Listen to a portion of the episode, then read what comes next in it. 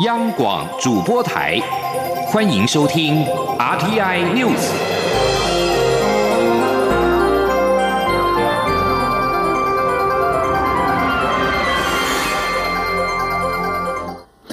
各位好，我是张淑华，欢迎收听这节央广主播台提供给您的 RTI News。为了庆祝台湾从口蹄疫疫区除名，蔡英文总统和行政院长苏贞昌今天下午一同出席“感谢有你，诸事顺心”感恩活动。总统表示，养猪产业将进入下一个新的阶段，要重新整队再出发，相信一定能恢复过去的光荣。苏贞昌也希望各界一起合作，争取国际市场。以后到餐厅不必再点伊比利猪，可以点最好的台湾猪。记者欧阳梦平报道。台湾经过二十四年的漫长努力，终于从口蹄疫疫区除名。农委会二十号在位于屏东的高雄区农业改良场举行“感谢有您，诸事顺心”感恩活动，向国人分享抗疫的心路历程。蔡英文总统特地在行政院长苏贞昌、农委会主委陈吉仲、屏东县长潘孟安等人陪同下出席。总统在致辞时表示，这二十四年来，经过了三次政党轮替、四任政府的努力，在陈吉仲告诉他台湾终于。成功从口蹄疫区除名后，他高兴到有点睡不着觉。他说：“当团队努力有了成果，被世界肯定，这是做总统最高兴也最骄傲的时刻。”总统感谢这二十四年来辛苦付出的每个人，并表示陈吉仲家在二十四年前因为口蹄疫被迫离开养猪产业，如今也算是现代版的王子复仇记。蔡总统指出，从现在开始，台湾的养猪产业将进入下个新的阶。段，苏贞昌下周一就要开会，养猪产业将重新整队再出发。他相信，在熬过了辛苦的岁月后，台湾的养猪产业一定能恢复过去的光荣，而且会更有国际竞争力。他说：“现在我们是亚洲少数没有非洲猪瘟疫情，也不是口蹄疫疫区的国家。哈，那么经验证明，挑战不会打倒台湾人。”反而会让我们更坚强、更进步。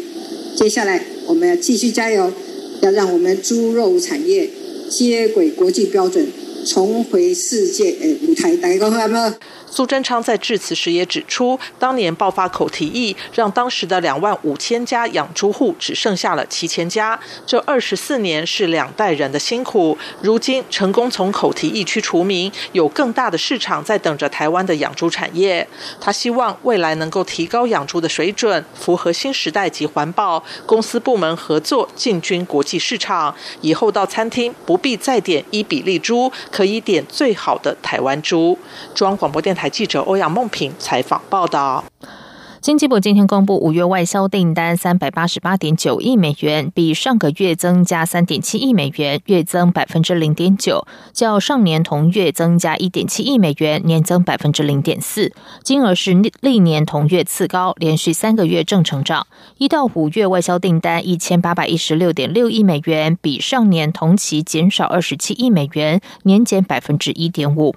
经济部分析，主要是因为远距商机需求仍然持续增温，再加上五 G、高效能运算等新兴应用续增，带动科技类产品接单维持高档。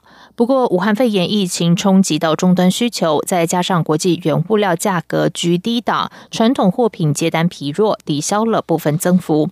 展望未来，经济部认为，随着欧美的疫情趋缓，各国逐步重启经济活动，再加上宅经济的商机延续，以及五 G、高效能运算等新兴科技应用加速拓展，有助于维系资讯通信产品还有电子产品的接单表现。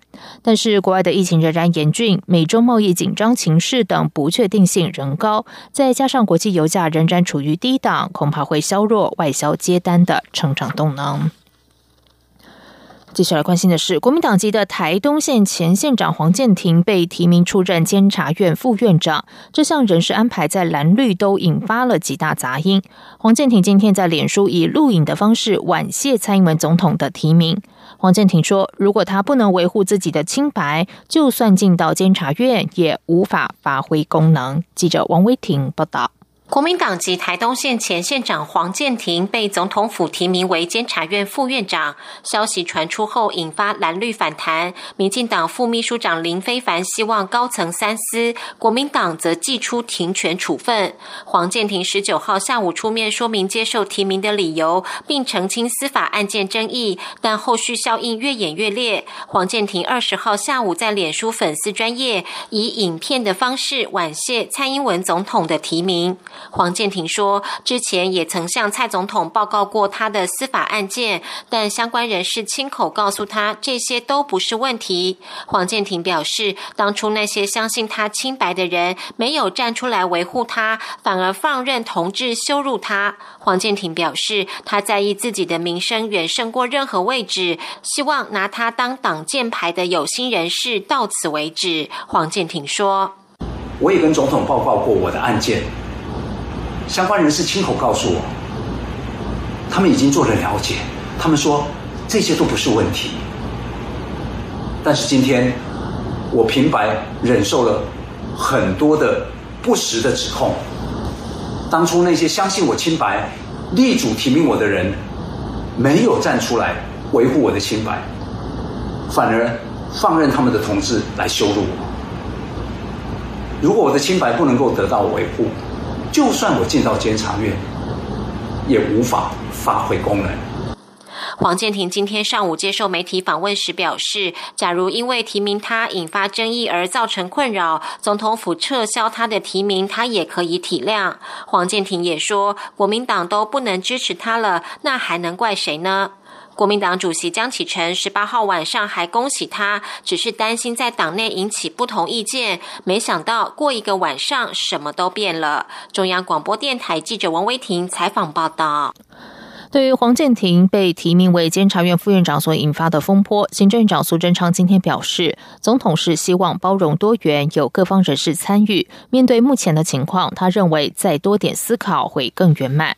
国民党则是回应，乐见黄建庭拒绝提名，将不会党纪处分他，原本停权的处分也会取消，也期待未来黄建庭能和其他同志一同奋斗，为改革国民党而努力。在外电消息方面，中国全国人大常委为期三天的会议今天闭幕。根据报道，参加会议的人大常委谭耀宗说，这次会议只是初审港版国安法草案，今天不会公开草案条文。官方香港电台报道，在被问到人大常委会是否会在本月底加开会议，以及会否在八月的会议审议港版国安法草案等问题时，谭耀宗说，暂时没有收到通知。此外，香港泛民主派多个工会和学生团体为反对北京方面制定港版国安法，今天发起罢工罢课公投。学生团体日前各自组成了两百万三罢工会联合阵线以及中学生行动筹备平台。另外有三十个工会，包括职工会联盟、新公务员工会及一传媒工会等，共有一点四万名会员参与发起公投。投票是从上午十点到晚上八点进行，设有网上投票，也有实体的。室内投票站，范明十多名区议员提供自己的办事处作为投票站所。相关工会负责人稍早前表示，希望有六万人投票，公投门槛是总投票人数六成赞成，再加上八成参与工会通过，就会采取罢工行动。中学生方面则要一万名学生投票，赞成票达六成，平台就会发起罢课。中国和印度本周边境冲突升温。美国媒体报道分析，印度可能因此采取“敌人的敌人就是朋友”策略，拉拢中国的前几大竞争对手——美国、日本以及区域势力日增的澳洲。印度将比以往更加依赖这些盟友，而中方也不遑多让，扶植印度的宿敌巴基斯坦以抗衡。中国和印度部队十五号在拉达克万加谷高山区以拳脚和棍棒相向，印方至少有二十名军人阵亡，而中方承认有死伤，但是避谈人数。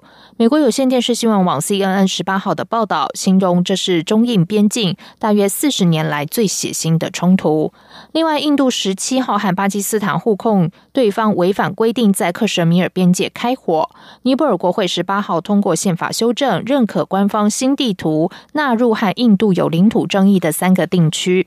印度形同在一周内边界纠纷同时卯上了中巴、尼泊尔，让印度总理莫迪明显想酿成印军二十死七十伤的印中边界冲突能够降温。路透社报道，莫迪十九号表示，印度边界并没有发生遭到入侵情势。以上央广主播台，谢谢收听。